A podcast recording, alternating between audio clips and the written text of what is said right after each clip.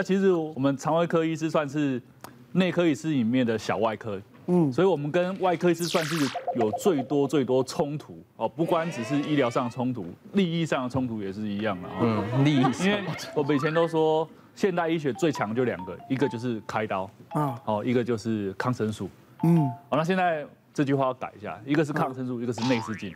那内视镜呢，以前都外科医师在做，那现在肠胃科医师哦用胃镜是哦切食道癌，切早期胃癌是哦治疗胃食道逆流。那大肠镜切早期大肠癌，嗯哦，然后甚至可以用胆道镜。这都是内科在做吗？这内科在做。哦呦哦，甚至说以前胆道结石只能用开刀进去把胆囊。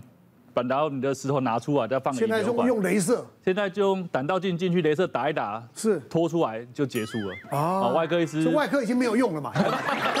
不行，这样虽然我们是在吵架，但是也不能这样说。虽然对，那我们在肠胃科其实最常看到的是胆囊息肉的问题。嗯。哦，因为超音波扫一扫，很多人都有。其实胆囊息肉在台湾人的风险上面算低。那分哈，就一公分来做界限，一公分以上哈，风险比较大，有可能变胆囊癌。一公分以下哈，我们就是观察内科用药治疗。嗯嗯嗯。那有时候来哈都不大不小，刚好一一公分多一点点。那我们就跟他讲啊，这个东西我还是建议先观察。外科就不是啊，因为像我病人三十几岁来哈，就胆一个胆胆囊息肉一点一公分。嗯。那我就说，你三十几岁，你真的想要开刀吗？你开刀之后会比较不方便哦。哦，可能开完刀之后。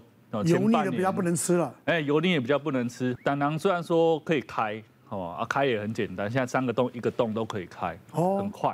听完我话，他说，不然你要不要去问看外科医师怎么处理？他就去跟外科医师讲，外科就说，啊这几公分的抬掉的掉啊，开起来的掉啊，嗯，哎，没问题，这做紧的。然后他就说，啊为什么吴医师你就不见我我开？我说我就跟你讲了，这开完刀没有这么轻松，你等下回去龟缸绕晒卖催我啊。就后来就真的去开啊，然后开完之后就跟之前曾经有个新闻，有个法官，嗯，哦，他在台大医院长期追踪，然后他胆囊的息肉是，然后后来好像稍微大一点点，他很紧张，哦，他就去把它开掉，开完之后发现是慢性发炎而已，不是真的胆囊息肉，对，他就去告人家，他说这只是慢性发炎而已，为什么你跟我说是胆囊息肉？哦，要告哦，他说你害我以后都不能吃蹄膀。不能吃东坡肉，不能吃鲑鱼沙西米，吃了就拉肚子。我说我一定要告死你，让我不能吃这些东西，你造成我的伤害。那后来当然是没告成了，是当然是没告成。所以这东西哦，内外科有时候看的观点不一样。我们注重的是，哎，除了这个开刀当下的状况，还有未来以后的状况。啊，你开完之后，你拉肚子不会去找外科医师的啦。刚才吴医师也是停留在错误的观念，因为他可能没有更新知识。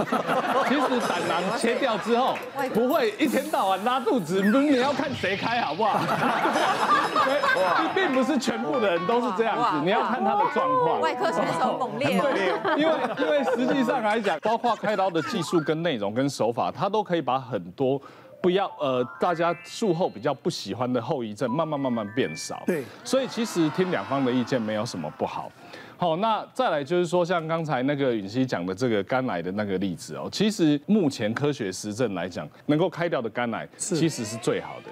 但是因为肝脏跟其他的器官不一样，人呢都没有胃，都没有大肠，你还是可以活。可是肝脏每天要帮你呃做一个解毒的一个功功，就用白话讲就是解毒的的这个这个作用哈，就是帮助你代谢就对了。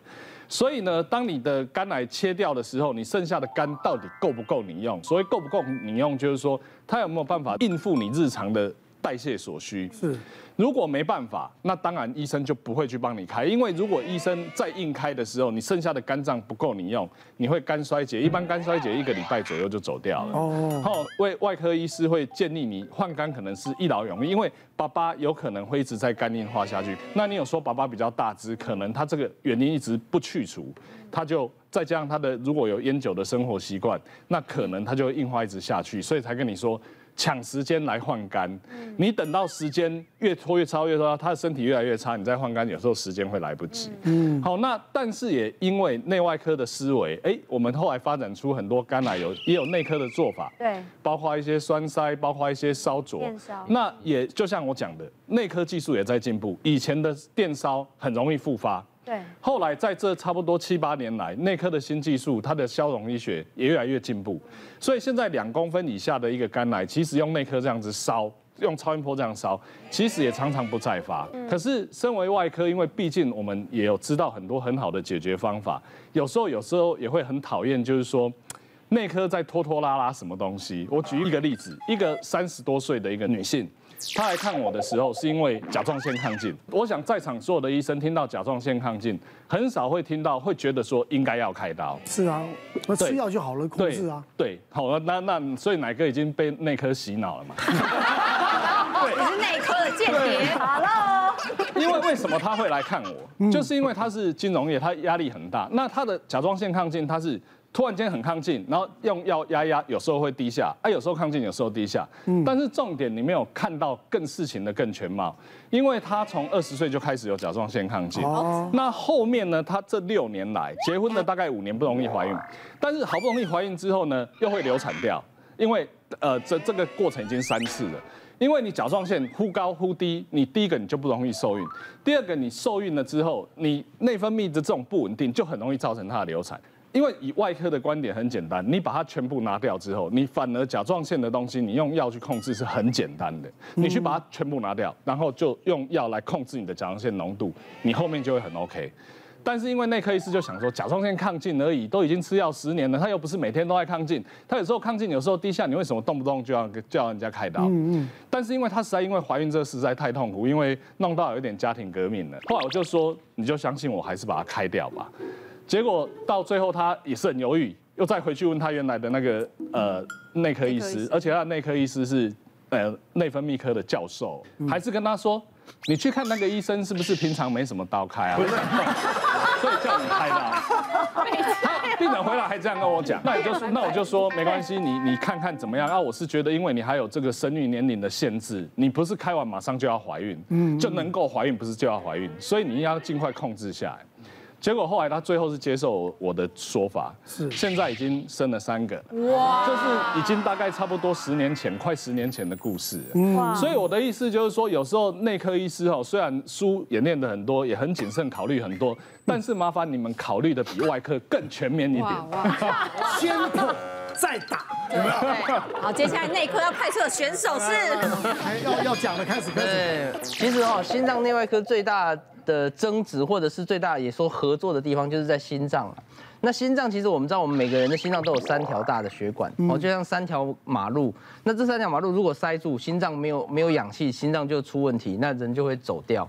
那内科的方法就是小好小心的把这三条我们自己原生的马路把它打通。嗯。那外科的做法就像刚刚袁袁袁主任讲，他就是这三条已经烂到不行修了，自己盖一条新的。当然目前还是有一些界限啊，什么意思？就是说，当你如果三条血管都有问题，或者是在一些很重要的地方，譬如左主干这些比较严重的地方有问题。原则上还是请外科开刀比较好，因为一次一劳永逸嘛，一次把所有问题解决。但是如果你三条只有一条有一点轻微的问题，你说这样就要去开刀，其实好像又有一点小题大做。但是问题就是在于说中间那些模糊地带，就是说它没有那么多条，可是好像又没有很少。那到底开刀好还是心导管好？我之前就碰过一个六十岁的男性哈。他来的时候，他就是胸闷、胸口不舒服，他有三高的问题，有抽烟，所以很像是心血管问题。那他自己也担心，因为家有家族史，他就先去心脏科挂门诊。那因为就像刚袁袁主任讲，其实很多人不太知道内外科的分别，所以他第一次是先挂心脏外科。哦，那心脏外科医师就帮他排了一些检查，一个叫做电脑断层，哦，就是有些人会去做，哦，自费的两万多块，做完之后就跟他讲说。你这个非常严重，可能要考虑绕道手术。哦，那结果病人一听就吓一跳，他想说哇，这么严重，第二次门诊就跟我说要开刀，绕道手术其实算是个大刀了哈，所以病人其实一下子没有办法接受，所以他后来就没有再追踪了。然后后来他就找一个心脏内科医师，然后后来内科医师的时候，我们就帮他做详细的检查，包含一个叫做心导管检查。心导管检查就是我们会从手打针或脚打针哦，伸到心脏直接看到底三条血管是不是真的那么厉害。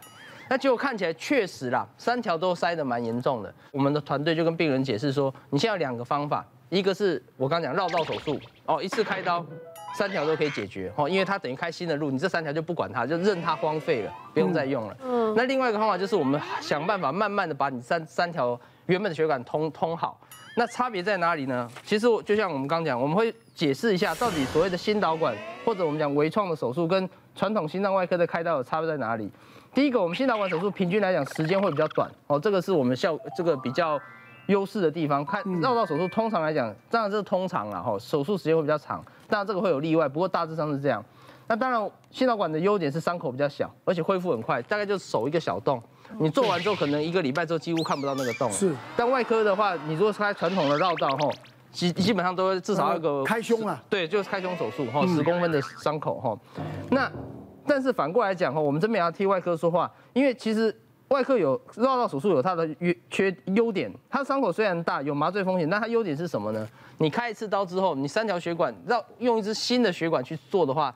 它的持久率比较好，是有统计上来讲，就是你开完阻塞的机会了。对对对对对，就是开完绕道手术之后，你如果是接的血管接得很漂亮，十年再塞的机会相对来讲很低。是，反而心导管就是我们虽然自己的方法是微创的，但是它的风险在于说，你做完一次，就像刚刚袁主任讲的，有可能半年一年它又塞住了，它有各有它的好坏。那另外就是说，绕道手术其实以目前来讲，完全是健保有给付了，但是心导管手术的话。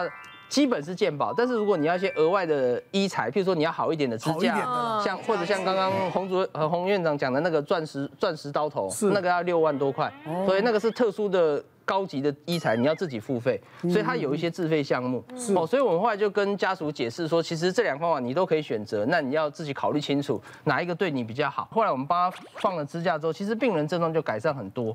哦，所以其实同样的病哈，虽然说今天是内外科交战了，但是说真的哈。我不知道大家有没有看过一个我小时候非常爱看的卡通，叫做《灌篮高手》。嗯，我觉得心脏内外科的关系有点像是樱木花道跟流川枫。哦，大家看从第一集到第三十集，两个人都是死对头，但是整部漫画最后一球就是他们两个互相传球，然后两个击掌。哇！我跟内科，我们心脏内外科的关系有点像平常在骂来骂去啦。是。但是等到病人真的快不行的时候，其实大家都会动起来。一下了班手牵手去喝酒。一举一啊！这是政治人物，对，这这是我的感想。别忘了订阅我们 YouTube 频道，并按下小铃铛，收看我们最新的影片。想要看更多精彩内容，快点选旁边的影片哦。